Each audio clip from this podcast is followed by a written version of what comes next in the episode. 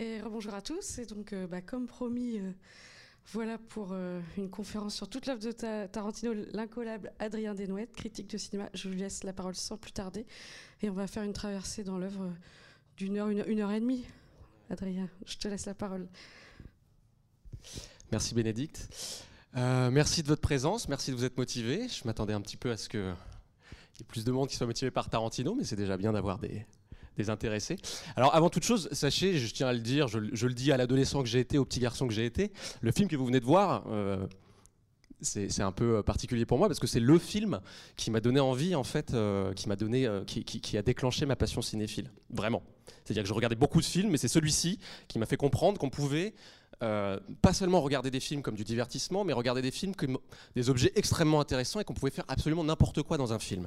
C'est ce film-là qui, à 15 ans ou 14 ans, quand j'étais en troisième et que je l'ai regardé dans une VHS en français, euh, sous-titrage horrible, euh, enfin pas sous-titrage horrible d'ailleurs, doublage horrible, c'est ce film-là qui m'a donné envie d'être moi-même un cinéphile. Et puis par la suite, je suis devenu un critique de cinéma, je suis resté évidemment très intéressé par euh, Quentin Tarantino, ce qui fait que cette conférence, elle est assez intéressante, elle est, assez importante pour moi. C'est-à-dire que le fait d'être critique de cinéma et de vous parler ici, je le dois en grande partie à Pulp Fiction, ce qui fait que si je rate ma conférence, j'ai un peu raté ma vie en fait. Pour le résumer de manière assez direct. Non, je plaisante. Alors, par quoi je vais commencer pour vous parler de Tarantino? Cette conférence va vraiment être une circulation à la fois dans tout son travail, jusqu'à Once Upon a Time in Hollywood, le tout dernier, depuis Reservoir Dogs, le tout premier, et même un petit peu à avant. C'est-à-dire à pourquoi Tarantino fait du cinéma comme ça et qu'est-ce qui définit le cinéma de Tarantino? Tout ça, on va essayer de comprendre comment il fait. Vous allez voir, ça va être très simple. Je vais rendre ça extrêmement euh, facile à comprendre. Il n'y a aucun terme théorique qui va venir compliquer euh, Tarantino ou quoi? Tarantino est quelqu'un que vous aimez, Tarantino est quelqu'un que vous découvrez peut-être, et vous allez voir que c'est un cinéma qui est à la portée de tous. Et c'est précisément là, ce qui va m'intéresser. Pourquoi c'est un cinéma qui est à la portée de tous? Et je vais commencer par une anecdote qui m'est arrivée ce matin. Euh, je regardais, vous savez, mon fil d'actualité euh, un peu de caniveau quand on me propose des trucs sur mon smartphone, genre euh, foot, télé-réalité, tout ça. Et à un moment, il y a un site internet qui m'a dit Bah tiens, Tarantino vient de sortir son top 3 de l'année 2019. Et il se trouve que ça m'intéresse beaucoup. Et il se trouve que je ne suis pas le seul à être intéressé par le top 3 de l'année 2019 de Tarantino. Pourquoi ça m'intéresse beaucoup? Déjà parce que son top 1, il a décidé de dire que c'était The Irishman de Martin Scorsese. Il a dit que le meilleur film de 2019, c'était The Irishman de Martin Scorsese. Vous savez, le tout dernier Martin Scorsese qui vient de sortir sur Netflix. Ça, c'est très intéressant. C'est très intéressant parce qu'il sait ce qu'il doit lui-même à Martin Scorsese. J'y reviendrai tout à l'heure. Mais surtout, pourquoi c'est intéressant de parler d'un top 3 C'est intéressant parce que Tarantino, c'est peut-être l'un des seuls cinéastes qui tous les ans donne son top. c'est une donnée un peu banale, anecdotique, mais c'est pas si anecdotique que ça quand on parle de Tarantino. Pourquoi Tarantino est l'un des rares cinéastes qui s'autorise à dire ça c'était bien, ça c'était bien, ça c'était bien, le reste je m'en fous un peu Parce que Tarantino, c'est un cinéaste qui depuis le premier film, son tout premier film, Réservoir Dogs en 90, c'est un cinéaste depuis qu'il est apparu, qui n'a jamais cessé de dire qui il était à la fois à travers ses films, puis dans les interviews, et dans sa manière d'approcher le cinéma. Il n'a jamais cessé de nous dire, moi, ma seule expérience, tout ce que je vais vous raconter, la base, le socle et la fin de mon cinéma, ça n'est rien que le cinéma. Je suis quelqu'un qui est vécu dans le cinéma. Preuve en est d'ailleurs que Tarantino, né en 1963, est né à Hollywood, a vécu à Hollywood, et sa seule formation de cinéaste, en fait, c'est pas une école de cinéma, c'est pas l'université. Sa seule formation de cinéaste, a été de bossé dans un vidéoclub, comme vous le savez tous. Dans les années 80, il avait un vidéoclub, pardon, un genre de vidéo futur dans lequel il avait fait un vidéoclub. Et puis il a regardé absolument tous les films possibles. Tout ce qui lui passait sous le regard, il a regardé. Évidemment, il a énormément regardé la télé quand il était petit. Il a regardé tous les films possibles. Et Tarantino, quand il est arrivé au cinéma, c'est quelqu'un qui a tout de suite assumé dès son premier film, et vous allez voir comment, puisque je vais vous montrer comment, c'est quelqu'un qui a assumé dès son premier film de n'être qu'une paire d'yeux traversés par des images. Moi, Tarantino, je n'ai pas vécu la guerre. Je suis né en 63, je n'ai pas vécu de grande guerre. J'étais trop petit pour le Vietnam, j'étais trop petit, euh, la Corée venait de se passer. Évidemment, la Grande Guerre, la Deuxième Guerre mondiale, je ne l'ai pas vécu, je n'ai pas vécu ça. Je ne suis même pas un immigré qui a vécu par ses parents euh, les troubles de l'immigration, comme par exemple la génération de euh, Scorsese et Coppola, qui eux étaient des enfants d'immigrés, voire des petits-enfants d'immigrés. Tarantino, ce n'est pas du tout son histoire. Tarantino, c'est un Américain. Je n'ai pas cette histoire-là. Je ne vais pas pouvoir parler de ce point de vue-là et de, cet endroit-là. Je vais donc parler de l'endroit et du point de vue de quelqu'un qui ne fait que regarder des films. Dès lors, première question, toute bête, toute simple, qu'on peut se poser quand on parle de Tarantino, Qu'est-ce que c'est un cinéaste qui arrive à 29 ans, qui fait son premier film et qui assume d'avoir pour tout bagage tous les films qui l'ont traversé? Qu'est-ce que ça donne? À quoi ça ressemble? Eh bien, ça va ressembler, vous le savez tous, à Réservoir Dogs. Or, Réservoir Dogs, j'ai envie de dire que d'emblée, dès la première scène, tout nous est donné. Tout Tarantino est déjà là. À 29 ans, Tarantino a parfaitement compris ce qu'il voulait faire et ce qu'il voulait nous montrer. Qu'est-ce qu'il veut faire? Qu'est-ce qu'il veut nous montrer? Eh bien, je vais vous montrer le premier extrait, qui est donc la toute première séquence de Réservoir Dogs, qui est assez longue. C'est un extrait qui va durer 8 minutes 30, où vous allez voir des gangsters, puisqu'il s'agit d'un film de gangsters, vous allez voir des gangsters parler autour d'une table.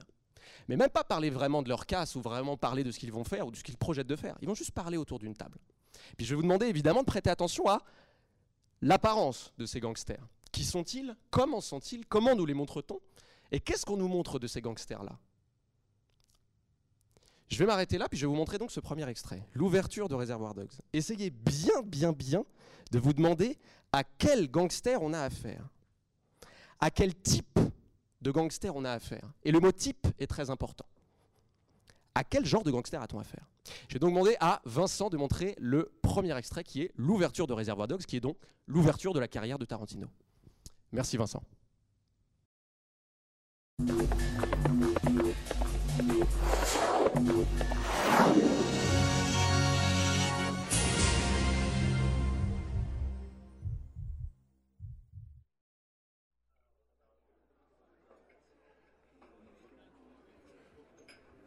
Tell you what Like a Virgin's about.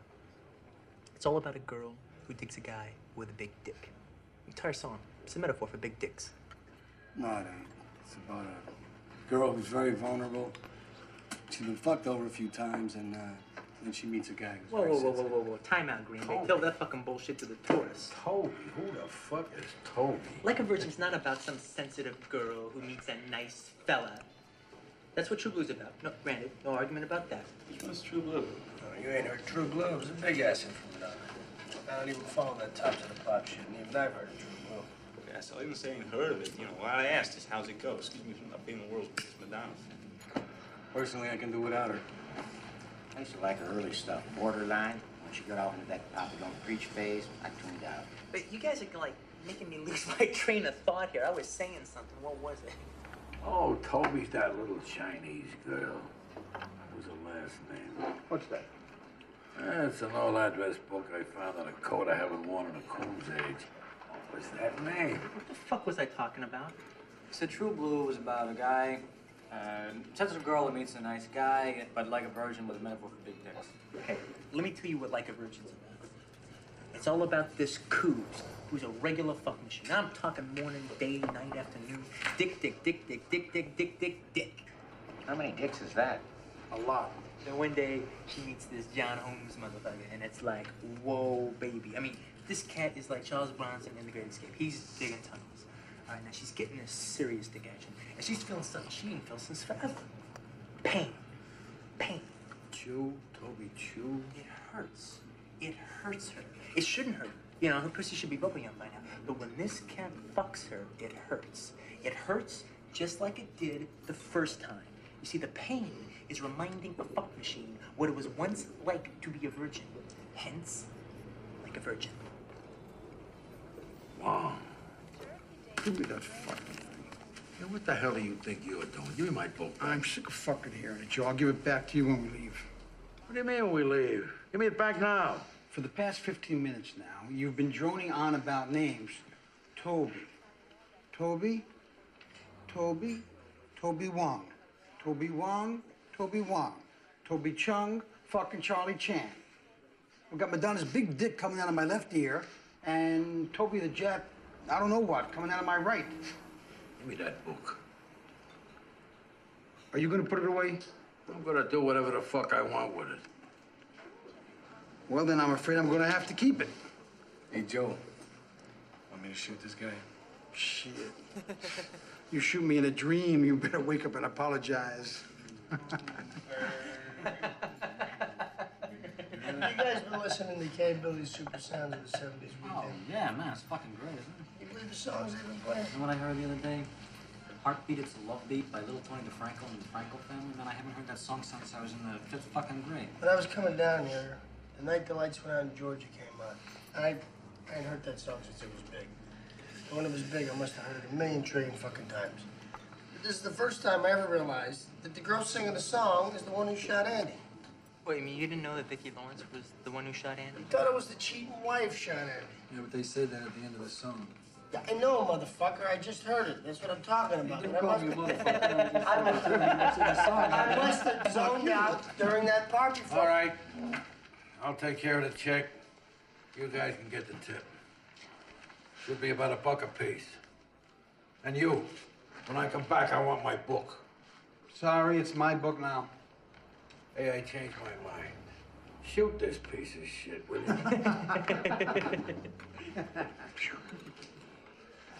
All right, everybody cough up some green for the little lady.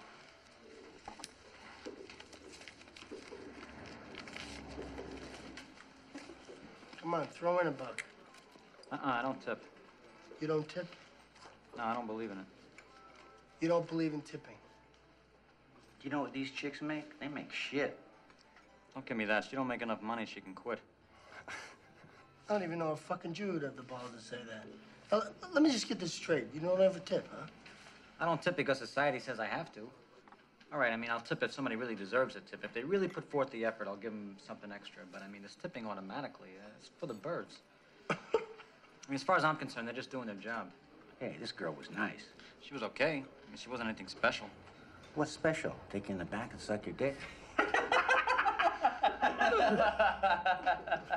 I'd go over 12% for that. Look, I ordered coffee, right? Now, we've been here a long fucking time. She's only filled my cup three times. I mean, when I order coffee, I want it filled six times. Six times? Well, you know, what if she's too fucking busy? Words too fucking busy shouldn't be in a waitress's vocabulary. Excuse me, Mr. Pink, but the last fucking thing you need is another cup of coffee. Jesus Christ, I mean, these ladies aren't starving to death. They make minimum wage. And I used to work minimum wage, and when I did, I wasn't lucky enough to have a job that society deemed tip worthy. You don't care they're counting on your tips to live? You know what this is? It's the world's smallest violin playing just for the waitresses. You don't have any idea what you're talking about. These people bust their ass. This is a hard job. So is working at McDonald's, but you don't feel the need to tip them, do you? Well, why not? They're serving you food. But no, society says, don't tip these guys over here, but tip these guys over here. That's bullshit. Waitressing is the number one occupation for female non-college graduates in this country. It's the one job basically any woman can get and make a living on. The reason is because of their tips. Fuck all that. Jesus Christ. I mean, I'm very sorry the government taxes their tips. That's fucked up. That ain't my fault. I mean, it would appear that waitresses are one of the many groups the government fucks in the ass on a regular basis. I mean, if you, you show me a piece of paper that says the government shouldn't do that, I'll sign it. Put it to a vote, I'll vote for it. But what I won't do is play ball. And it's non-college bullshit you're giving me. I got two words for that. Learn to fucking type. Because if you're expecting me to help out with the rent, you're in for a big fucking surprise. Just convinced me. Give me my dollar back. Hey, leave the dollars there. All right, Ramblers, let's get rambling. Wait a minute. Who didn't throw in? Mr. Pink. Mr. Pink. Why not? You don't tip. You don't tip. What do you mean you don't tip? You don't believe in it. Shut up. What do you mean you don't believe in it? Come on, you. Cough up a bucket, cheap bastard. I paid for your goddamn breakfast. All right, since you pay for the breakfast, I'll put in. But normally I would never do this. Mind what you normally would do. Just cough in your goddamn buck like everybody else. Thank you. That was the Partridge Family's Doesn't Somebody Want to Be Wanted, followed by Edison Lighthouse's Love Grows Where My Rosemary Goes, as K. Billy's super sounds of the 70s weekend just keeps on trucking.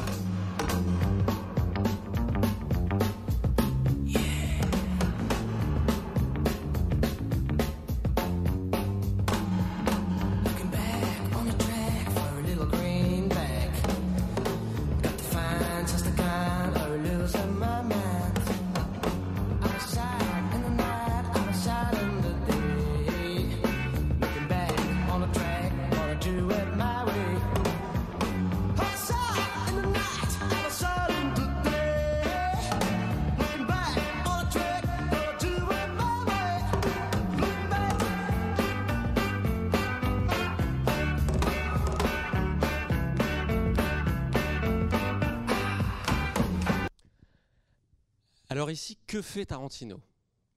Tarantino arrive avec son premier film et met en scène des gangsters. Mais comment il met en scène des gangsters et quels gangsters? Vous l'avez vu, ce ne sont pas des gangsters qu'il euh, joue à réinventer. Tarantino sait parfaitement où il se place dans l'histoire du cinéma, même à 29 ans, même en 1990. Il sait très bien que ce n'est pas son rôle de réinventer la figure du gangster. Pourquoi il le sait très bien? Parce qu'il est très cinéphile et parce qu'il est très fan du, grand cinéma d'avant qui est celui des années 70. Il est extrêmement fan de ses grands frères, pour lui, que sont Martin Scorsese, Brian De Palma et évidemment Francis Ford Coppola, qui eux ont véritablement réinventé la figure du gangster. Quand je parle de réinvention de la figure du gangster, je parle évidemment de refaire Scarface avec Al Pacino en cubain. Je parle évidemment de refaire la trilogie extrêmement tragique, extrêmement dramatique de la mafia telle que Coppola l'a filmée dans la trilogie du Parrain, qui va, un an après Reservoir Dogs, connaître son troisième et dernier volet. Je parle évidemment de Scorsese, qui va réinventer le gangster, j'ai presque envie de dire, en, dans toute sa trivialité. C'est le gangster jogging, le gangster comique et grotesque, celui des affranchis, sorti un an avant Reservoir Dogs. Tarantino sait très bien qu'il ne va pas faire du Scorsese, qu'il ne va pas faire du De Palma et qu'il ne va pas faire du Coppola. Sa place n'est pas de réinventer, son rôle n'est pas de réinventer. Ces gens-là, pour lui, sont des grands cousins, des grands frères. Lui, c'est le petit frère. Or, la place du petit frère, ça n'est pas de réinventer les figurines et les figures de ses grands frères, c'est précisément de les prendre et de jouer avec. Qu'est-ce que ça veut dire jouer avec des figurines et des figures? Eh bien, c'est s'autoriser à jouer avec les figures des autres. C'est précisément ce que fait ici Quentin Tarantino. Il sait très bien où il se place, il sait très bien que sa place est celle d'un petit frère, et il sait très bien qu'il peut s'autoriser absolument ce qu'il veut avec la figure du gangster. Si bien qu'ici, il va la réduire à ce qu'elle est schématiquement. Quelques traits distinctifs, une esquisse de gangster. Qu'est-ce que c'est des gangsters en fait? Des mecs, plein de testostérone, qui commentent, qui parlent vulgairement, qui parlent un peu de, qui sont un petit peu en train de faire démonstration et de faire, euh, étalage de leur virilité. Ce sont des costumes noirs et blancs, extrêmement schématiques. Raison d'être de ces costumes dans Reservoir Dogs, c'est aussi une volonté de réduire le gangster à une figure avec laquelle on va pouvoir jouer. Et puis, évidemment, c'est littéralement les figurines. Ce sont des acteurs qu'on va aller piocher chez les autres, chez les grands frères. Vous, n'êtes pas sans savoir que Reservoir Dogs est un film qui n'aurait jamais pu avoir lieu sans un certain Harvey Keitel. Harvey Keitel, vous savez, c'est l'acteur qui joue ici White, celui qui tient le petit carnet, qui chipe le petit carnet au grand patron, là, le plus vieux. Or, Harvey Keitel, c'est un acteur qui a été inventé et qui a même permis à Martin Scorsese de faire sa propre carrière. Martin Scorsese a commencé avec Harvey Keitel. Et en tant que cinéaste qui s'apprête à débuter sa carrière en faisant des films de gangsters, Tarantino repioche Harvey Keitel. Tarantino prend des gangsters et les réduit à une pure esquisse. Pourquoi? Parce qu'il sait que sa place n'est pas dans le présent de l'invention ou de la réinvention des figures. Il sait que sa place est dans le temps d'après. Tarantino sait qu'il vient après. Tarantino, qui a regardé beaucoup de films et qui connaît très très bien les figures du cinéma américain, y compris celle du gangster, sait très très bien que sa place à lui est celle de celui qui vient après. Mais qu'est-ce que ça veut dire, vouloir veut, veut dire après? Eh bien, précisément, venir après, c'est s'autoriser à jouer, mais donc à jouer avec les codes, donc à jouer avec tout un arsenal, tout un attirail de procédés qu'on va pouvoir pousser au maximum de son expressivité stylistique. Tarantino, c'est quelqu'un qui va commenter le cinéma d'avant, puisque lui vient après. Et d'ailleurs, si vous pensez à ces gangsters, et si vous pensez à Reservoir Dogs, l'histoire d'un casse qui tourne mal, mais surtout l'histoire d'après le casse. Qu'est-ce qu'ils ne cessent de faire, les gangsters de Reservoir Dogs? On ne les voit pas être des gangsters. On les voit jouer aux gangsters autour d'une table, commenter de la pop culture, Madonna, commenter un fait de société, donner du tips aux États-Unis, commenter le fait de donner du tips aux États-Unis sans prise de position, donner son avis. Et puis ensuite, pendant tout le film, on va voir des gangsters qui ne vont pas cesser, non pas d'être des gangsters, mais de commenter leur propre casse qui a, foiré. Et ce film-là va même donner lieu à une sorte de cluedo. Eux-mêmes vont jouer comme des figurines, comme dans une chambre d'enfant. Qui est le flic qui était caché parmi nous sous nos costumes? Et d'ailleurs, ils n'ont même pas des noms. Ils ont des noms qui sont des schémas. Ils ont des noms de couleurs, comme un enfant pourrait donner des noms complètement arbitraires et aléatoires à ses propres figurines. Toi, tu t'appelleras bleu, orange, white, brown, blonde, blue. Ce sont des schémas de gangsters. et des schémas de gangsters qui vont jouer comme des poupées. Tarantino les fait jouer et surtout les fait commenter. Ces gangsters-là, parce qu'ils commentent la pop culture, parce qu'ils commentent, parce qu'ils ont un bagage critique, sont un peu comme Tarantino lui-même, qui ne va pas seulement faire des films de gangsters, il va les commenter. Il va jouer avec toutes ces figures-là. Et d'ailleurs, c'est pas pour rien que le tout premier qui parle dans le tout premier film de Tarantino, eh bien, c'est Tarantino. Celui qui parle et qui raconte l'anecdote de Madonna, c'est lui-même, c'est Tarantino. Mes gangsters sont exactement comme moi. Moi, je vais commenter une histoire de cinéma que je connais très très bien. Ben, mes gangsters vont en fait être de figurines qui vont commenter des gangsters.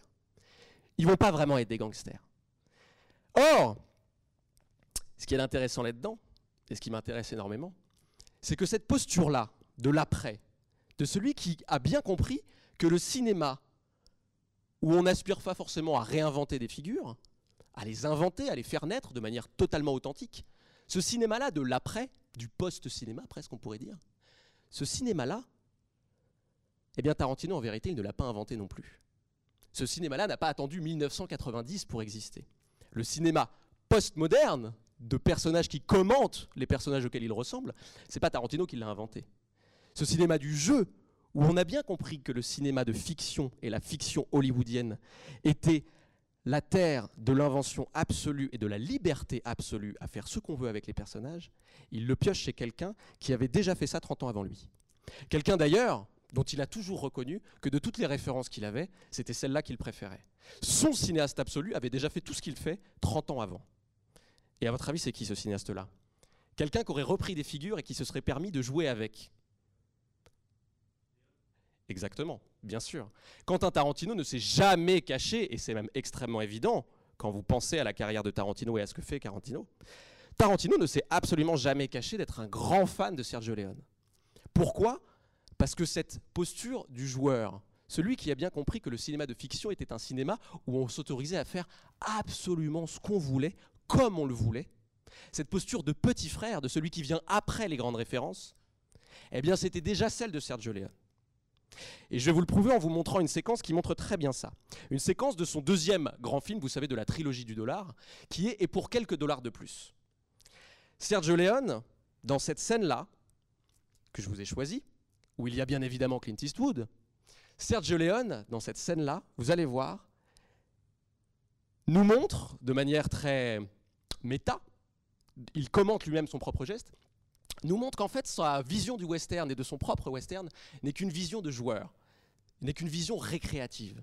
Mon western ne va faire mal à personne, et mon western n'est qu'un western de petit frère. Mon western n'est qu'un western de quelqu'un qui vient après et s'autorise à jouer avec les figurines des autres. Vous allez voir de quelle manière ça se passe, et évidemment prêtez attention à... C'est un duel détourné, en fait c'est un jeu, c'est un duel qui joue. Et surtout prêtez attention à de quel point de vue est regardé ce duel. Évidemment, ce point de vue-là est très important. Je vais donc demander à Vincent de nous envoyer la deuxième séquence, qui dure 5 minutes, c'est beaucoup plus court, euh, de Et pour quelques dollars de plus, tournée en 1964, sorti en 64, si je dis pas de bêtises. Merci Vincent.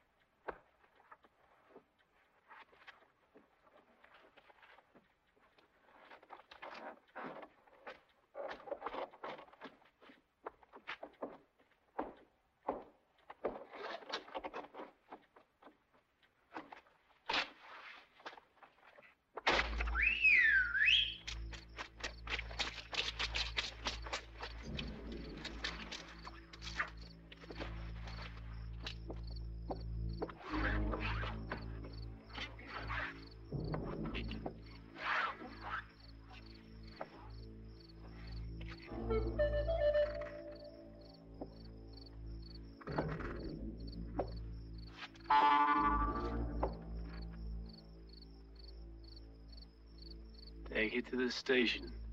The gentleman's leaving. Hold it. Take it back. Take it to the station. Go inside. The station.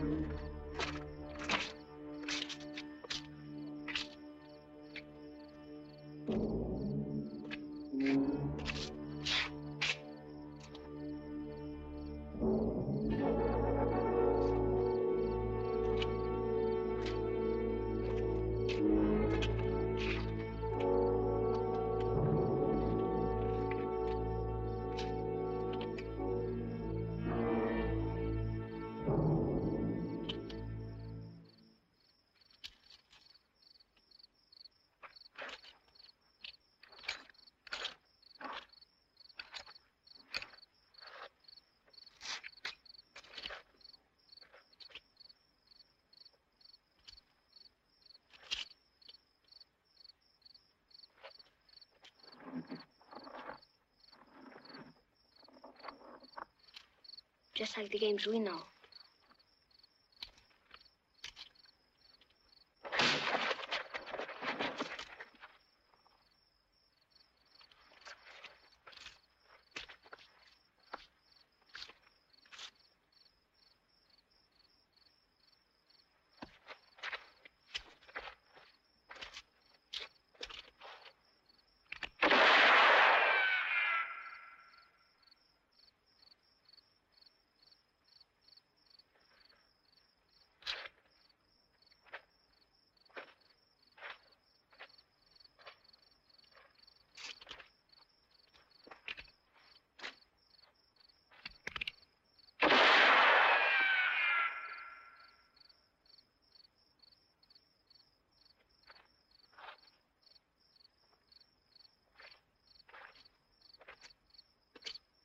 Dog. A trick, maybe.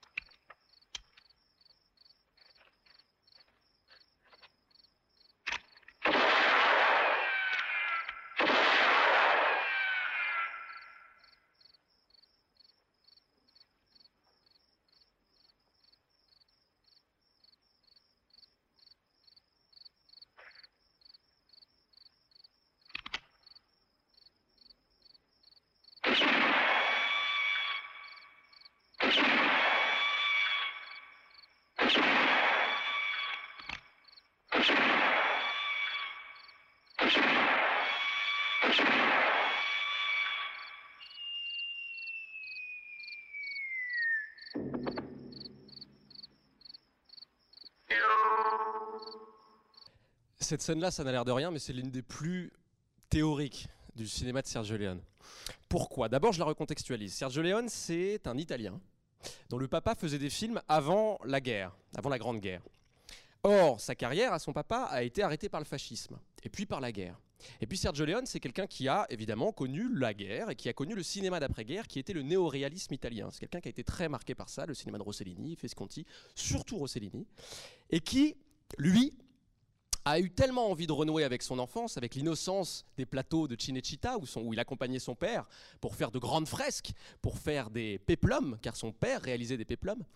C'est quelqu'un qui a eu tellement envie de faire du cinéma à son tour, mais de refaire du cinéma comme son père les faisait, qu'en vérité, sa solution à lui, ça n'a pas été de faire du cinéma italien, ça a été de faire du cinéma américain. Sauf que Sergio Leone, petit italien au début des années 60 et à la fin des années 50, n'était personne. Du coup, comme Hollywood ne l'attendait pas, Sergio Leone a fait venir l'Amérique en Italie. Littéralement, il a recruté des acteurs assez secondaires qui ont accepté de venir tourner pour lui dans des westerns italiens. Littéralement, il a fait venir l'Amérique en Europe. C'est-à-dire que les décors que vous voyez là, bien évidemment, n'ont pas été tournés en Amérique. Sergio Leone a tourné sa trilogie du dollar, et même Il était une fois dans l'Ouest, en Italie et dans les déserts espagnols. C'est-à-dire qu'il a ramené l'Amérique dans la vieille Europe. Il avait tellement envie de faire du cinéma, et pour lui faire du cinéma, ça voulait tellement se dire, s'inscrire dans l'espace mythique du western américain, qu'il a fait venir le cinéma américain en Italie, dans la vieille Europe. Bon. Sergio Leone est donc quelqu'un qui se conçoit et qui a très bien compris qu'il venait après, qu'il venait après John Ford, qu'il venait après John Wayne, qu'il venait après John Huston, et qu'il venait bien évidemment après ce grand western américain classique des années 40 qu'il a tant regardé et qui à ses yeux représente la liberté. C'est-à-dire pas la guerre qu'il a connue, c'est-à-dire pas le coup d'arrêt et la censure qu'a connu son père dans son enfance, mais précisément la liberté du cinéma. Et la liberté du cinéma pour lui, ça voulait dire le western et le cinéma américain. Je vais donc jouer avec des figurines que je vais même importer des États-Unis jusque chez moi. Je vais chercher Clint Eastwood, qui peine un peu à faire carrière, et je vais en faire un cowboy, parce qu'il a quand même une bonne dégaine de cowboy. Je vais aller chercher Lee Van Cleef, qui est un peu sur le déclin à Hollywood, qui a toujours été qu'un acteur secondaire, mais je trouve qu'il a une vraie gueule, une vraie trogne. Et puis il va faire ça avec tous les acteurs jusqu'à Charles Bronson. Il va faire ça avec des trognes, avec des gueules. Mais pourquoi avec des trognes et des gueules de cow-boy? Parce que lui, ce qui l'intéresse, ça n'est pas de réinventer le cow-boy, c'est de jouer avec la figure du cow-boy. Et même, pensez à cette scène-là, de nous montrer des poupées et des cow-boys qui jouent au cow-boy. Ici, le duel, il ne vise pas à tuer l'autre, il ne vise pas à mettre fin. Comme dans un coup d'arrêt, un coup de réel, la mort c'est un coup de réel. Le western n'a jamais cessé de filmer de la mort au travail, et même de la mort génocidaire, on y reviendra. Je pense aux Indiens. Là, l'Indien va être complètement effacé. Ce qui intéresse Sergio Leone, c'est les cow-boys qui jouent au cow-boy. Et précisément, qu'est-ce qui se passe dans cette séquence-là? On a une séquence de deux cow-boys qui se mesurent. Qui va être le plus fort? Mais oui, mais l'enjeu, c'est pas vraiment de savoir qui va tuer qui. C'est de savoir qui a la meilleure dextérité au pistolet. C'est de savoir qui a le pistolet qui tire le plus loin. C'est de savoir qui maîtrise le mieux son jouet. Le pistolet, d'ailleurs, la séquence commence avec quelqu'un qui déplie toutes ses armes. Tout ça, ce ne sont que les accessoires des Playmobil de Sergio Leone. Sergio Leone joue avec des jouets. Et pourquoi je vous parlais de la question du point de vue? C'est qu'en fait, le plaisir que Sergio Leone éprouve à faire des films dans les années 60, le plaisir qu'il éprouve à jouer avec ces figures-là qui ne lui appartiennent pas en tant qu'Italien, mais qu'il a tellement envie de mettre en scène qu'il va le faire avec toute la maestria et tout le maniérisme qu'il avait envie d'y mettre, c'est qu'en fait ce plaisir-là est un plaisir d'enfant. Et ça n'est pas pour rien que ceux qui regardent la scène sont des enfants qui se cachent, comme si on regardait la télévision. Et d'ailleurs, la seule phrase qu'ils disent, quand ils commencent à se provoquer en écrasant les bottes de l'autre, c'est Ah, ils font comme nous, comme dans nos jeux à nous. Ils sont en train de faire comme nous, ils sont en train de jouer au cow-boy. Sergio Leone, dans la trilogie du dollar, et je parle bien de la trilogie du dollar, c'est-à-dire jusqu'au Bon, la Brute et le Truand, le film d'après, c'est-à-dire les trois films qu'il a fait avec Clint Eastwood. Dans ces trois films-là, ce qui intéresse Sergio Leone, c'est la fiction américaine comme espace mythique et purement mythique. Tellement mythique, tellement seulement image, tellement seulement masque et costume et accessoires, qu'en vérité l'histoire ne l'intéresse pas. L'histoire, la vraie avec un grand H, l'histoire des États-Unis, elle n'apparaîtra pas ici. Dans le dernier, elle est une toute petite toile de fond. La révolution, pardon, la guerre de sécession est une petite toile de fond du bon, la, du bon, la et le truand. Mais elle n'intervient jamais dans l'intrigue. Ce qui l'intéresse, c'est des cow-boys qui en fait jouent à se trouver des copains. Parce que ces deux-là, comme les petits garçons qui font la bagarre, finiront par devenir des copains. Et dans le bon, la brute et le truand, c'est d'abord l'histoire non pas d'ennemis ou d'adversaires, c'est l'histoire de cow-boys qui cherchent à trouver des copains, qui cherchent à trouver des pères. Or,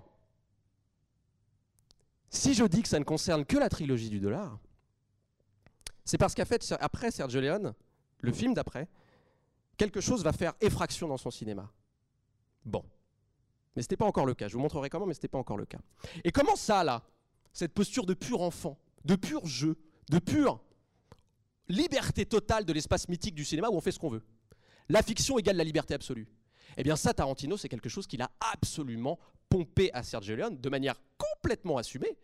Et si vous regardez le film d'après Réservoir Dogs, à savoir Pulp Fiction, que vous venez de voir pour certains ou que vous connaissez sans doute par cœur, qui peut-être son plus connu, Pulp Fiction d'ailleurs, qui a reçu la Palme d'Or des mains de Clint Eastwood. Pulp Fiction, si vous pensez à Pulp Fiction, c'est quoi Sinon, encore une histoire de gangsters qui ne sont que des gangsters réduits à leur plus simple expression, des costumes, une fois encore, Travolta et, Samuel L. Jackson ne sont que des costumes noirs et blancs qui ne font que commenter, une fois encore, tout un tas de choses, des pratiques sexuelles, leur propre métier. Ce ne sont que des costumes. Ils se résument à leurs costumes. Ils se résument à leurs propres clichés. D'accord. Mais surtout, Tarantino a compris que dans la fiction, on faisait absolument ce qu'on voulait. C'est-à-dire qu'on peut s'autoriser à raconter l'histoire dans le sens qu'on veut.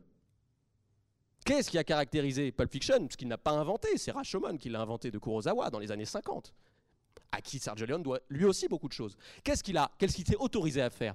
À raconter l'histoire dans le sens qu'il veut. Et pourquoi? Tout simplement parce que il a bien compris qu'en racontant l'histoire dans le sens qu'on veut, en commençant par la fin, en recommençant au milieu, en repassant par-ci, par-là, en fait, en recomposant, en jouant avec les codes narratifs, on peut s'autoriser ce miracle absolu sans jamais briser le pacte de vraisemblance. Et ce miracle absolu, c'est quoi? C'est de faire renaître un personnage. Je vais vous donner un exemple. Toute la première partie du film de Pulp Fiction consiste, en substance, à nous faire adorer ce binôme qui est Travolta et Samuel L. Jackson. Sauf que, à un moment, on se rend compte que Travolta se fait buter. Ce qui est déjà extrêmement choquant. Ce qui est un plaisir de cinéaste. Faire buter le protagoniste. Sauf que, et là on est tous choqués, waouh, ils s'autorisent à faire un truc pareil. Aujourd'hui dans les séries, dans Game of Thrones, on a l'impression que c'est un truc de ouf. Mais en vérité, très peu de fiction s'autorise à buter leur protagoniste au milieu. Tarantino s'y autorise. Mais pourquoi? Parce qu'il raconte l'histoire dans le sens qu'il veut. Du coup, s'il veut le faire revenir, il le fera revenir. La fiction est un, es- est un pur espace mythique. Je fais ce que je veux, je suis tout puissant dans cet espace-là. Or, cet espace du pur mythe, cet espace de la liberté absolue, c'est l'espace des deux premiers films de Tarantino. Réservoir Dogs et Pulp Fiction. Je réduis mes personnages à des esquisses et j'en fais ce que je veux. Je joue avec. Pourquoi? Parce que véritablement, c'est ce que faisait Sergio Leone et moi j'adore ce que fait Sergio Leone, un cinéaste de l'après. Sauf que Sergio Leone, je vous le disais, après la trilogie du dollar, quelque chose va faire effraction dans son cinéma. Et je vais vous montrer de quelle manière. C'est très subtil, très précis, mais vous allez voir que ça a une répercussion énorme sur la suite de la carrière de Sergio Leone et donc de Tarantino. Ce qui fait effraction dans le cinéma de Sergio Leone, ce qui fait effraction dans cet espace mythique total du western qu'on pourrait filmer n'importe où, eh bien justement, c'est ce qu'il avait renié pendant toute la trilogie du dollar, à savoir l'histoire avec un grand, avec un grand H, le réel. L'histoire des États-Unis et le réel avec lequel il jouait. Eh bien ce réel-là, il va faire effraction. Et je vais vous montrer exactement de quelle manière. En un raccord, vous allez comprendre comment l'histoire arrive dans le cinéma de Sergio Leone. Et ensuite, je vous montrerai comment l'histoire arrive, peut-être fait effraction dans celui de Tarantino. Cet extrait-là, c'est un extrait très connu que vous connaissez tous, je pense, d'Il était une fois dans l'Ouest. Cet extrait-là, c'est peut-être le plus connu, c'est celui où un enfant va être assassiné. Je vais donc vous le montrer, et je vous demande évidemment de prêter très attention, d'accorder toute votre attention au bruit de la balle qui tue cet enfant, et au plan qui vient après le meurtre de l'enfant. Qu'est-ce qu'il peut bien vouloir dire, ce plan-là? Pourquoi je vous dis que l'histoire fait effraction dans le cinéma de Sergio Leone Je vais donc vous montrer le- l'extrait numéro 3 qui vient de Il était une voix dans l'Ouest qui date de 1970.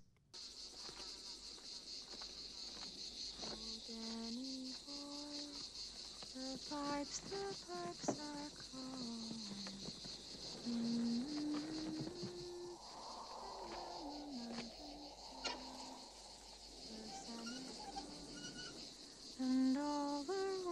are And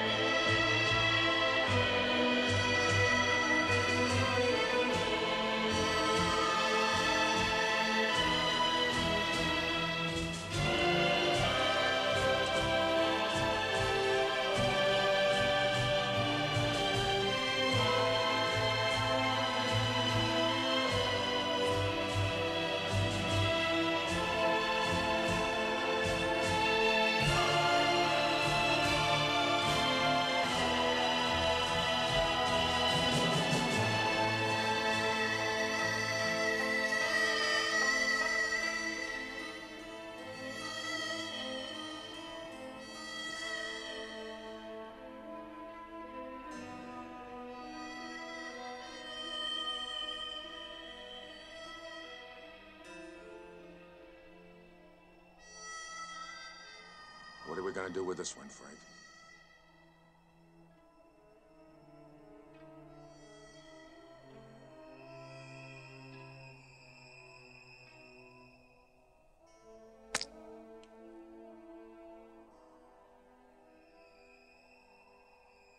Now that you've called me by name,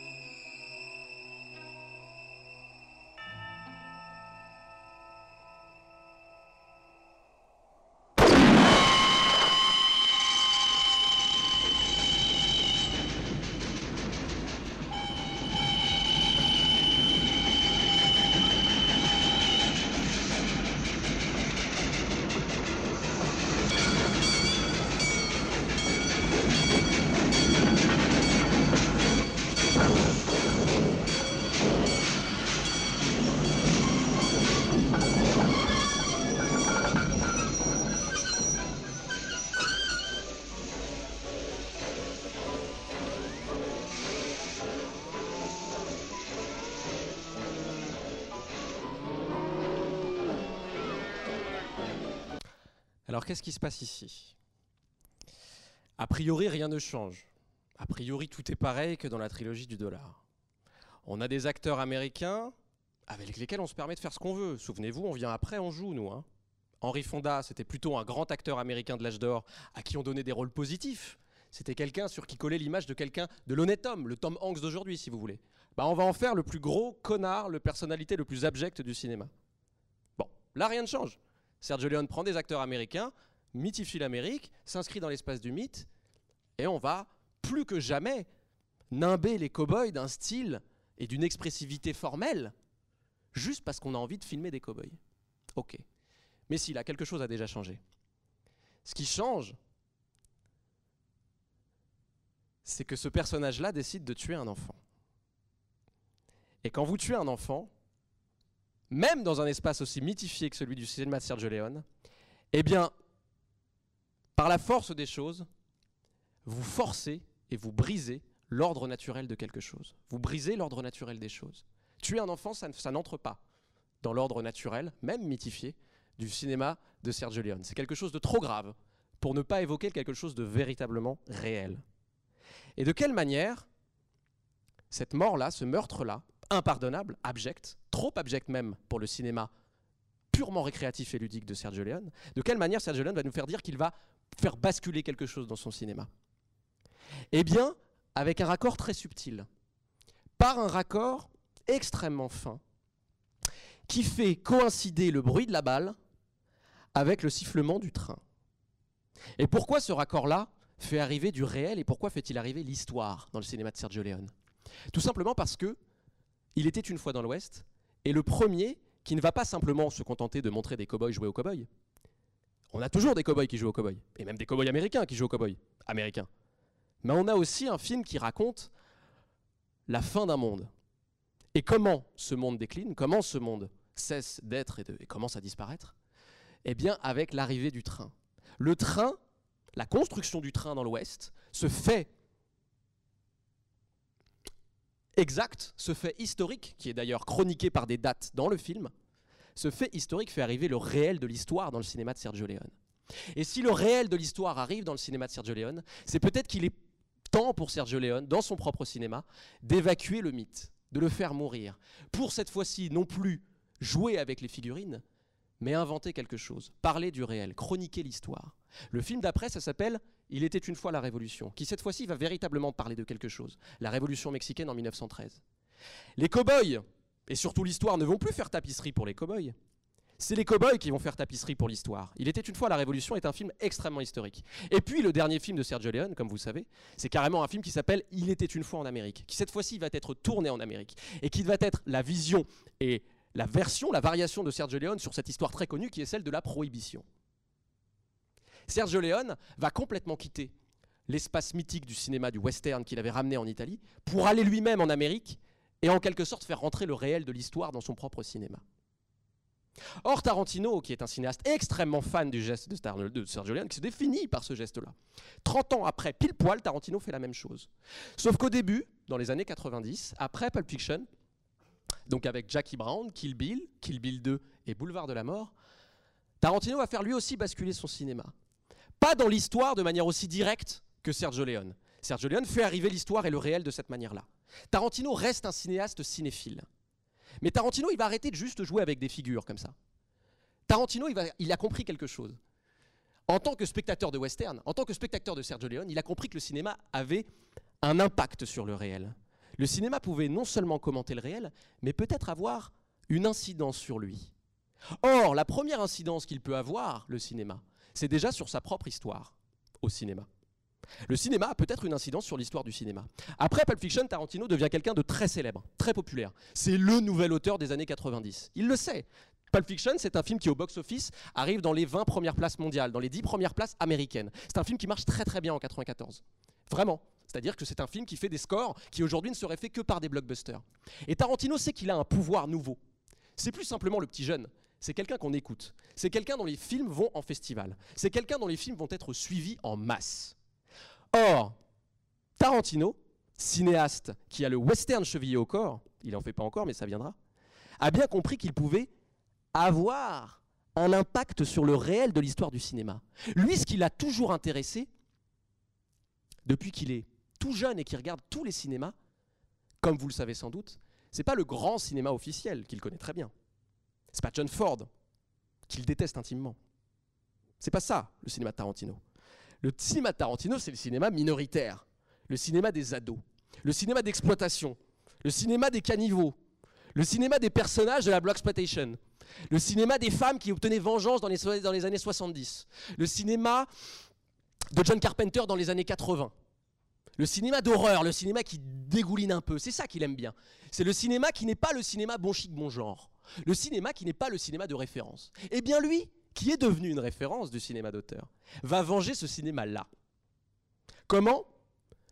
D'abord en allant récupérer Pam Grier. Pam Grier qui était une très grande actrice des années 70 dans ce qu'on appelait un cinéma minoritaire, marginal, qui était celui de la Black Exploitation, du cinéma d'exploitation fait pour les Noirs. Il a été récupéré Pam Grier et il en a fait l'actrice centrale d'un film qui ne tourne qu'autour d'elle. Il en a fait l'actrice principale. Et évidemment, il la met en valeur. Il avait déjà fait ça d'ailleurs avec Samuel L. Jackson, qu'il avait littéralement inventé dans un premier rôle de noir dans le cinéma américain qu'on ne voyait pas beaucoup. Samuel L. Jackson a été inventé pour le coup. Pas simplement, il ne s'est pas contenté de jouer avec une figurine. Tout simplement parce qu'elle n'existait pas, celle-là. Il l'a inventé. Il a inventé Samuel L. Jackson. Et Samuel L. Jackson sait très très bien ce qu'il doit à Tarantino. Et d'ailleurs, vous verrez qu'il reviendra dans le cinéma de Tarantino, Samuel L. Jackson, et toujours à des rôles clés.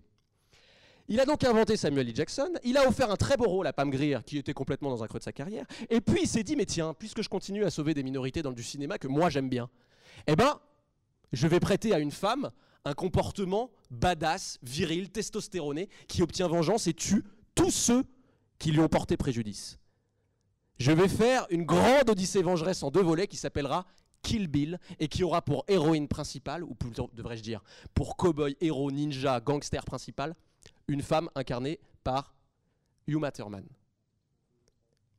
Peut-être. Et puis, toujours dans la lignée de Kill Bill, Boulevard de la Mort. Odyssée vengeresse, ultra cartoonesque, ultra jubilatoire, où là, toujours dans la volonté de sauver un cinéma qui, qui a complètement été dénigré, toujours dans la volonté de prendre le cinéma des marges, de prendre les personnages des marges, et de dire, bah si, on va les remettre au devant de la scène. Eh bien là, il reconstruit une fiction autour d'un personnage qui n'existe plus, d'un acteur qui n'existe plus, Kurt Russell, qui était, vous savez, l'acteur fétiche de John Carpenter. Il le reprend parce qu'il l'adore, évidemment. Et puis, il donne à des femmes, à des- et même à sa cascadeuse principale, la cascadeuse qui était celle du Thurman dans Kill Bill, des personnages qu'on ne voit jamais, les cascadeurs, plus que minoritaires, des, des- des- personnages d'à côté de l'image, en dehors de l'image, hors champ. Et bien tous ces personnages-là, il les ramène, et dans Boulevard de la Mort, il leur offre une fiction où il les remet sur le devant de la scène. Il leur offre cette place-là. C'est-à-dire que le premier geste vengeur et entre guillemets révisionniste du cinéma de Tarantino, c'est celui de dire moi le cinéma de référence, moi le cinéma classique, moi le cinéma académique, moi les grandes figures, je m'en fiche. Celles que j'ai envie de mettre au devant de la scène, c'est des noirs. C'est Pam Grier, c'est des femmes, et c'est des cascadeuses. C'est ça que j'ai envie de montrer ici. La première histoire qu'il venge, c'est l'histoire du cinéma. Et c'est l'histoire du cinéma de son adolescence et de son enfance à lui. Bon. Mais Tarantino, je vous le disais, et c'est pourquoi j'ai beaucoup insisté sur Sergio Leone, a en fait une carrière complètement parallèle, pur parallélisme à 30 ans d'écart, de celle de Sergio Leone, de son illustre modèle, de son maestro à lui. Ce qui veut dire que, puisque Sergio Leone, dans Il était une fois dans l'Ouest, a fait rentrer par effraction l'histoire et le réel dans son cinéma, eh bien, il y a bien un moment où ça va arriver aussi pour Tarantino. Et qu'est-ce qui se passe après Boulevard de la Mort? Il se passe Inglorious Bastards.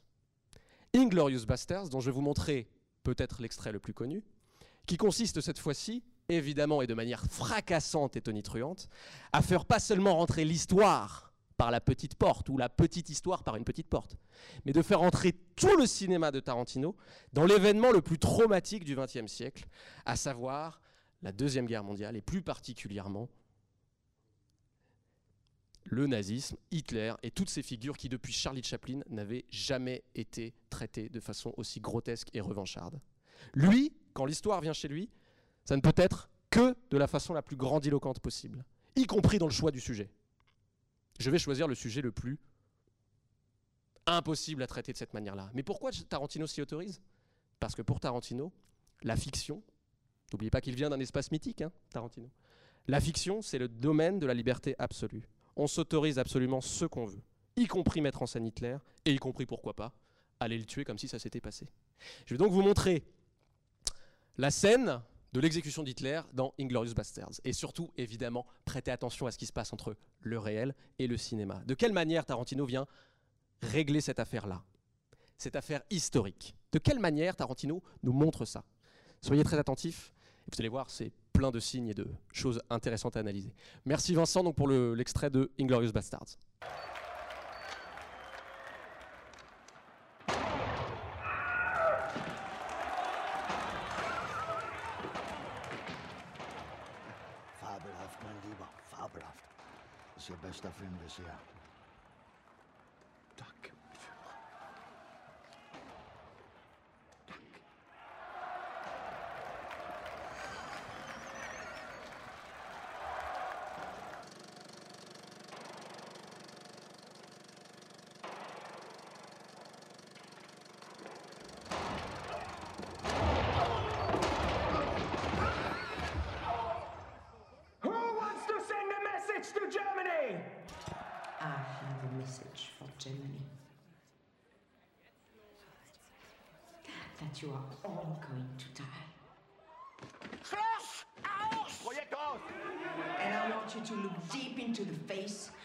The Jew who is going to do it. Ich weiß nicht, was hier los ist. Das gehört nicht Say, Oui, Shoshana.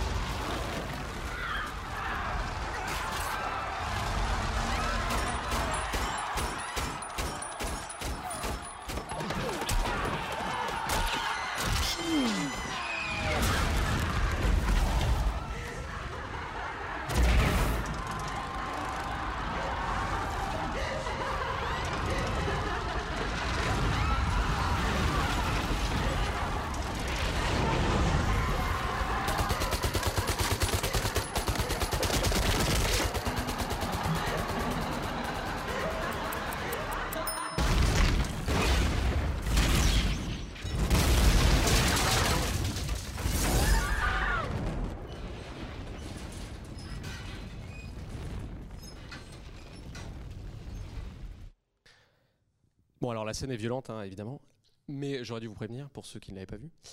Euh, mais donc, à la fin des années 2000, après ces années vengeresses sur le pur terrain des images, Tarantino va faire arriver de manière complètement spectaculaire, ultra spectaculaire et même pyrotechnique, le cinéma, ou plutôt, pardon, excusez-moi, le réel et l'histoire dans son cinéma.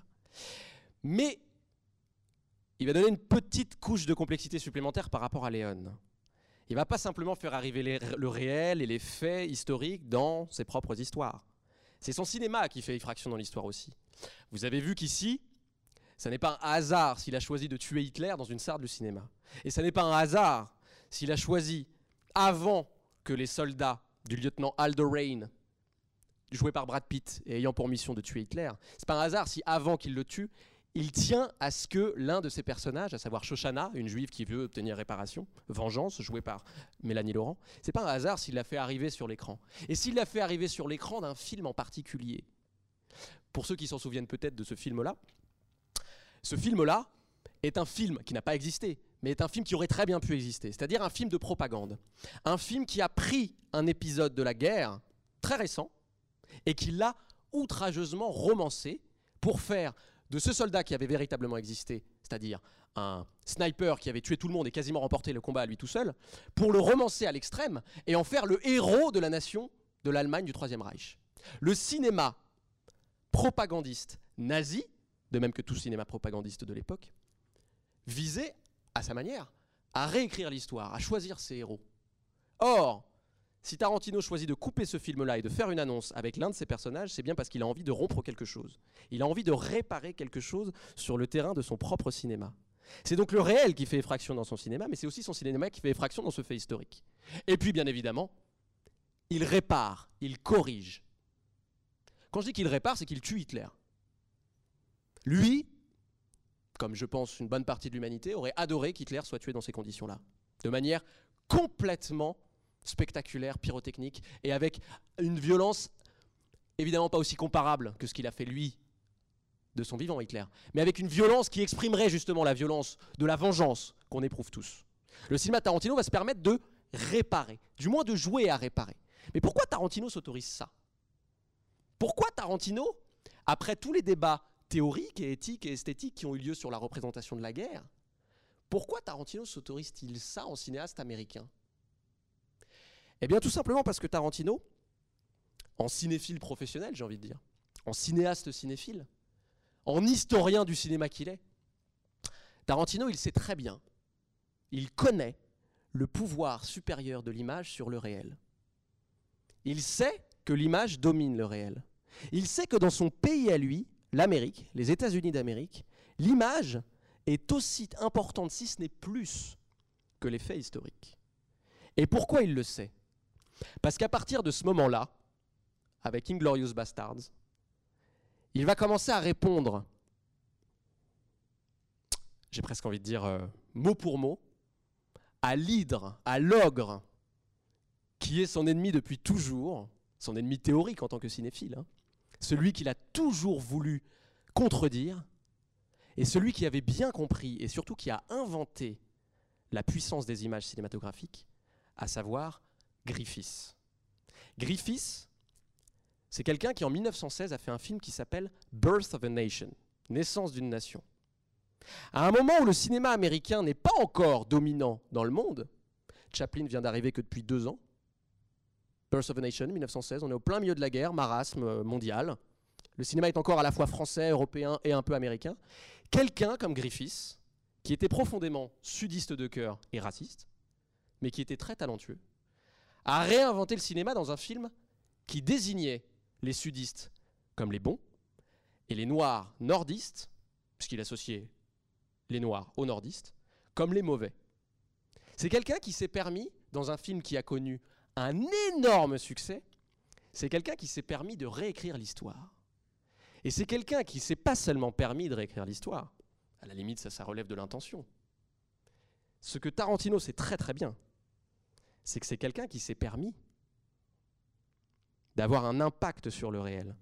Le film de Griffiths a eu un impact sur le réel. Et je vais vous montrer comment.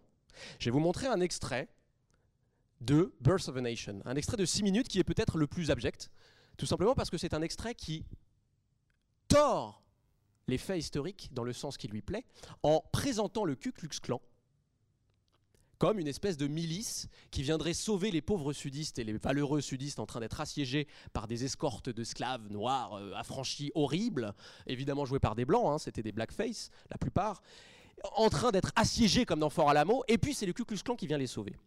Et évidemment, soyez attentifs à comment Griffiths en 1916, à une époque de cinéma qu'on pourrait encore qualifier, non pas de primitif, mais du moins de très enfant dans son histoire, regardez comment Griffiths montre ça. Parce que Griffiths n'est pas simplement con- contenté de présenter l'histoire sous un certain angle, celui qui l'arrangeait. Griffiths était quelqu'un, je vous le disais, d'extrêmement talentueux. C'est quelqu'un qui a réinventé le découpage et le montage. C'est quelqu'un qui, lui, a véritablement inventé quelque chose.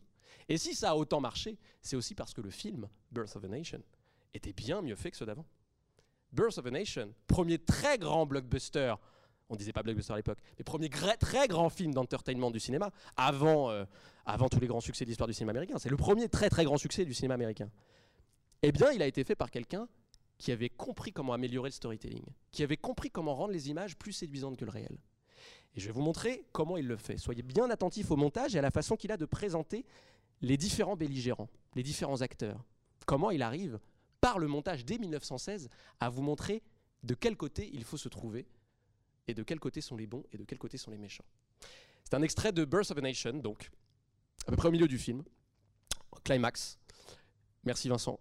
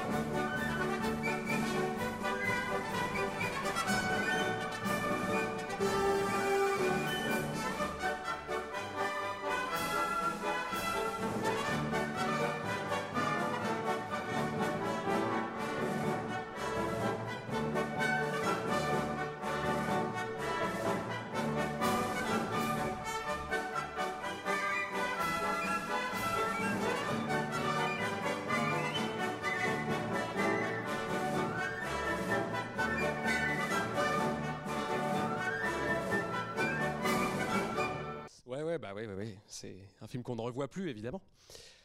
Mais c'est un film qui a son importance aux yeux de Tarantino et qui a son importance plus qu'aux yeux de Tarantino. C'est un film qui, aux yeux de Tarantino, a prouvé depuis le début, depuis qu'il est cinéphile et qu'il a bien compris comment ça se passait et dans quel pays il vivait, à savoir un pays qui plaçait le pouvoir de l'image au-dessus de tous les autres pouvoirs.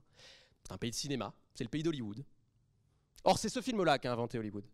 C'est ce film-là qui a fait basculer tout le cinéma à un moment de marasme économique et évidemment social et humain qui était celui de la Première Guerre, qui a fait tout basculer en termes de domination vers les États-Unis. C'est ce moment-là où le cinéma devient américain. Et pourquoi c'est avec ce film-là, en particulier? Ça n'est pas parce que c'était un film raciste et que l'Amérique était raciste. Bien sûr que l'Amérique était raciste, bien sûr que l'Amérique sudiste restait raciste, bien sûr qu'il y avait des racistes en Amérique. Mais ça n'est pas pour ça que le film a marché.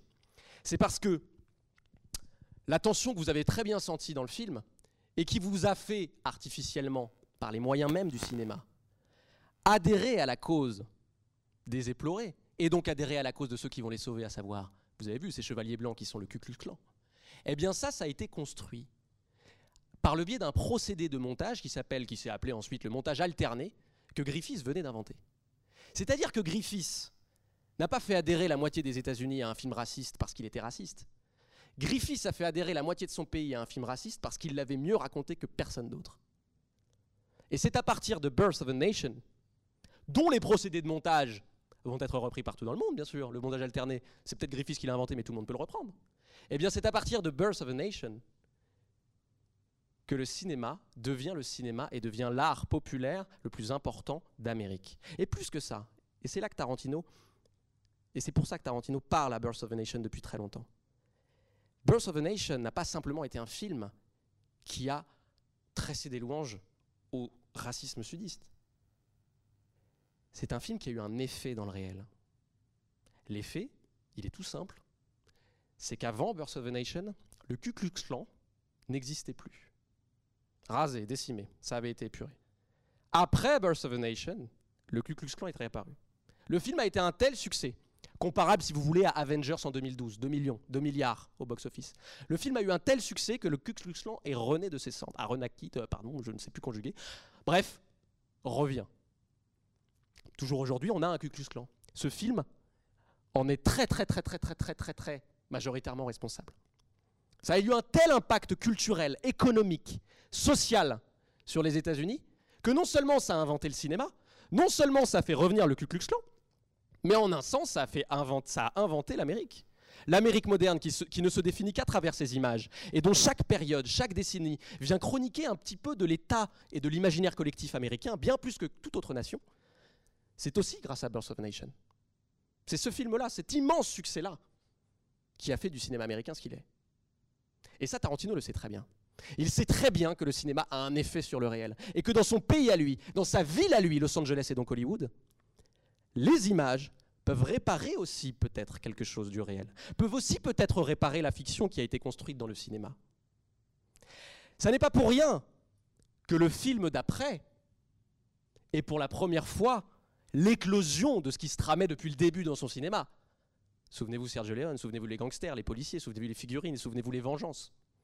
Ce qui se tramait depuis le début dans le cinéma, c'était une réponse terme à terme de Tarantino à Griffiths sur le seul terrain qui vaille pour les Américains et pour ce mythe qu'ils ont construit, à savoir celui du western. Il fallait que Tarantino arrive sur le western pour répondre terme à terme, en face, dans les yeux, à Griffiths. Et il fallait qu'il invente Django. Django qui est un remake, mais qui n'était pas un remake avec cet acteur-là. L'original n'était pas avec un acteur noir. Il a donc repris un scénario qui existait et il en a fait Django. Et de Django, qui est pour moi un film très important non seulement dans l'histoire de Tarantino, mais dans les dix dernières années, c'est un très très beau film, Django. De Django, je vais vous montrer le dernier extrait. Tout simplement parce que je trouve que c'est le plus beau. Et je trouve que c'est là, de la même manière que le duel des pistolets sur les chapeaux résumait très bien le cinéma de Sergio Leone, je trouve que la dernière scène de Django montre très bien ce que Tarantino cherche à faire depuis le début et surtout avec ce film-là. Et notamment ce qu'il essaie de répondre au cinéma américain. Je vais donc vous montrer la dernière scène de Django qui va être mon dernier extrait et je vais reprendre la parole pour boucler. Merci euh, Vincent. Dernier extrait.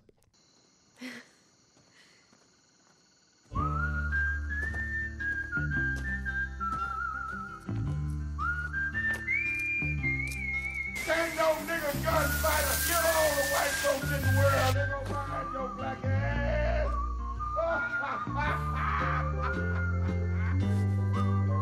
Django! You uppity son of a...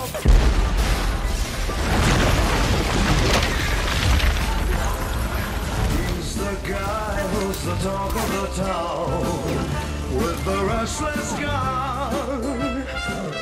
Don't you bother to fool him around. Keeps the varmints on the run, boy. Keeps the varmints on the run. You may think he's a sweetheart guy, always takes his time. Hey, little troublemaker. Hey, big troublemaker. When you've seen him use a gun, boy. When you've seen him use a gun. He's the top of the West.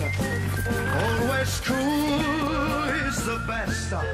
He keeps alive with his Colt 45. You know what they're going to call you? The fastest gun in the South.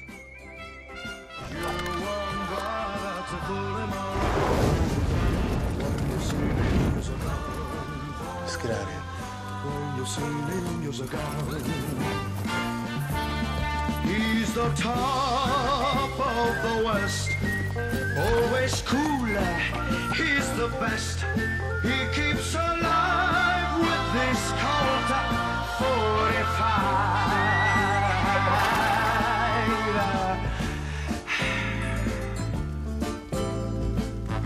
the guy who's riding to town in the prairie sun?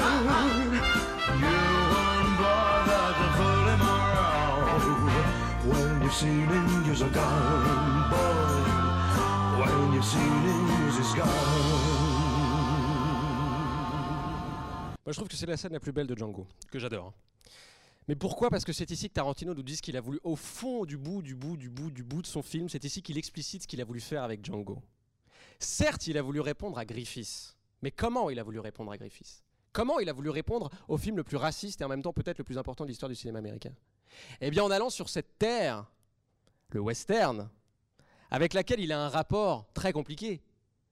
C'est qu'il a à la fois un rapport d'admiration totale, il adore le western, comme Sergio Leone adorait le western.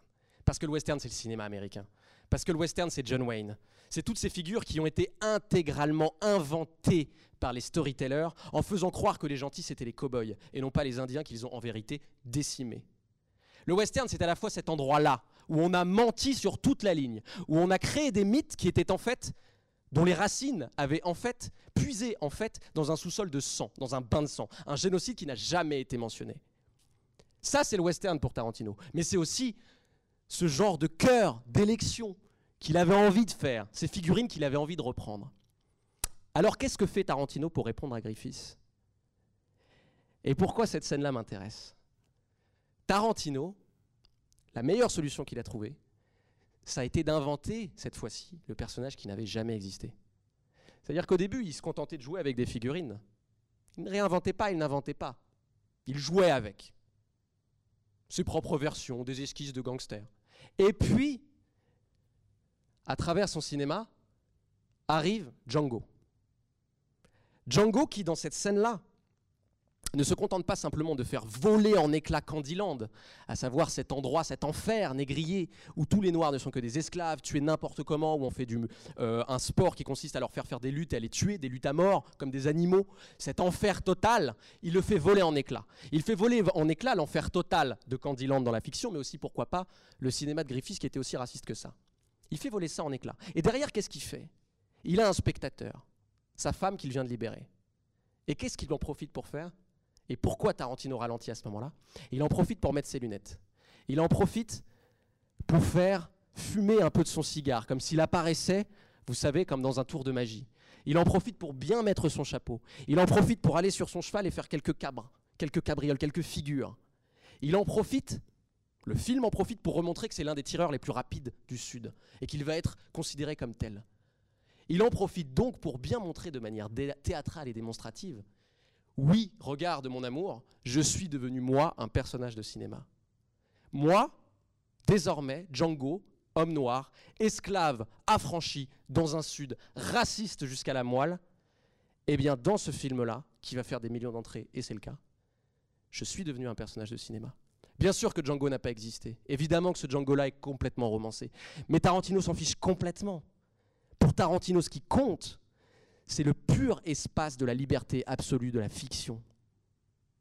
Le cinéma, c'est autant, si ce n'est plus fort que le réel. Alors oui, je vais inventer Django. Et oui, ce Django-là méritait d'être inventé. Et non pas simplement que l'on joue avec. Que l'on invente Django. Et c'est pourquoi, juste après, peut-être dans le film le plus amer et le plus sombre de Tarantino, eh bien Tarantino va cette fois-ci répondre à l'autre ogre qu'il déteste, je vous le disais tout à l'heure, John Ford. Il va reprendre exactement à peu près la trame d'un film qui est La Chevauchée Fantastique, qui était un film complètement négationniste, qui mettait John Wayne et qui mettait des cow-boys blancs dans un rôle de héros, et qui desservait évidemment l'image des Indiens. Eh bien cette fois-ci, Tarantino va jouer à refaire son premier film, Réservoir Dogs, donc à rejouer avec des figurines, mais des figurines qu'il a, a cette fois-ci réinventées lui-même. Ça n'est pas pour rien qu'il choisit pour Cowboy Noir Samuel Lee Jackson, qu'il avait lui-même fait apparaître au cinéma, et qui était dans Django, non pas n'importe quel noir, qui était le noir qui avait adhéré au racisme des Blancs au point de le surpasser. Ce noir-là, qui évidemment était un noir très grifficien, très Birth of a Nation. Ce noir-là, qu'il fait voler en éclats en même temps que Candyland, et qui est celui, vous, savez, qui dit à la fin, juste avant que tout vole en éclats, mais ça n'existe pas un noir comme ça.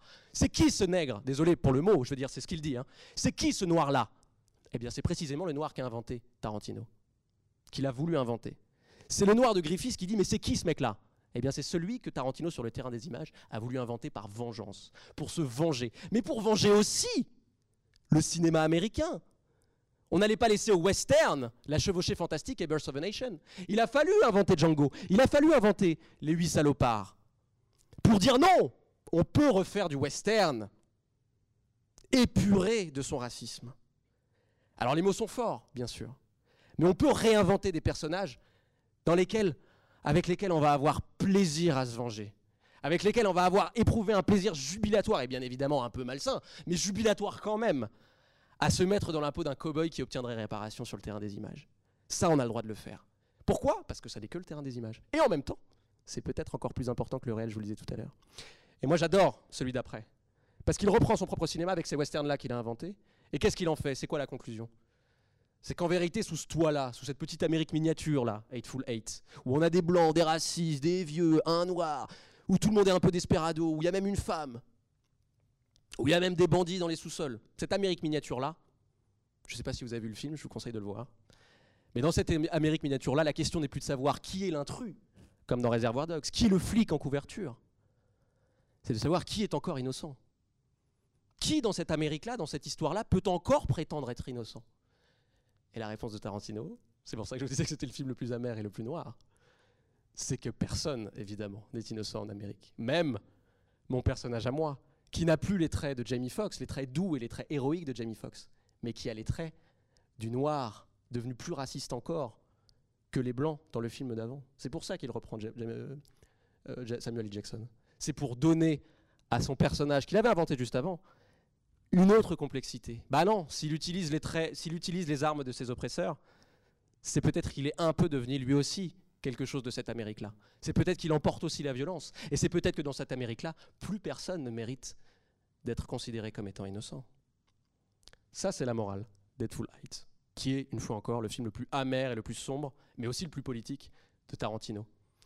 Et puis, je sais que Bénédicte est en train de me regarder, de me fusiller du regard parce que j'ai pas le droit de continuer. Mais j'aurais pu vous parler encore une bonne heure de Once Upon a Time in Hollywood, qui consiste cette fois-ci à sauver l'enfance du cinéaste. De, la même manière que Sergio Leone a terminé son film dans le rêve absolu qui était celui de filmer l'Amérique, dans un film qui s'appelait Once Upon a Time in America, eh bien, Tarantino a intitulé son film Once Upon a Time in Hollywood. Mais pourquoi Hollywood et pas américain Parce que Tarantino n'est pas un Américain. Tarantino est un Hollywoodien. Il est né à Los Angeles, il a vécu là-bas, il a grandi dans les images, il a mille films dans sa tête, bien plus que ça, des centaines de milliers de films dans sa tête. Tarantino, c'est Hollywood. Et quand il met en scène les figures de son enfance, des petits westerns pourris qui n'étaient que les ersatz et les copies de copies de copies de copies de John Wayne, il dit eh bien de la même manière que les films que plus personne n'aimait avec Pam Grier, de la même manière que les Odyssées, vengeresses du cinéma bis de femmes, moi c'est ça qui me plaît. Et j'ai envie de remettre ces personnages-là sur le devant de la scène. C'est ça que j'ai envie de sauver une dernière fois. J'ai envie d'organiser, de chanter les oraisons du cinéma que j'ai toujours aimé, et de ma ville à moi, et de mon territoire imaginaire, et de mon Éden à moi, qui est Hollywood. Merci de votre attention, merci beaucoup, et je vais m'arrêter là. Je suis désolé d'avoir mangé le temps parce que j'imagine que vous avez mille questions. Et d'ailleurs, ceux qui ont des questions ou qui veulent. euh, Parce qu'en fait, je suis obligé de libérer la salle parce qu'il y a un film qui arrive. Donc ceux qui ont des questions quoi, je vais me poser juste là-bas. Ou si vous avez des remarques, euh, t'as dit n'importe quoi, c'est pas vrai. Je suis, euh, suis là-bas. Vous pouvez même me tutoyer hein, comme ça et me rudoyer, il n'y a pas de problème. Je viens de parler de violence pendant une heure et demie, donc violentez-moi. Merci beaucoup, Adrien. Et j'en profite aussi pour dire qu'on on lance un cycle avec toi euh, l'année prochaine sur euh, Hollywood et l'acteur, et une, enfin, qu'on a aussi appelé Une histoire du cinéma américain. Ce sera de janvier à août, donc Olivier, euh, Adrien sera là euh, à peu près tous les mois et demi. Voilà, pour parler encore et toujours euh, de l'Amérique et du cinéma. Merci à toi et à tout à l'heure pour donc Kill Bill 1 à 18h15. Merci.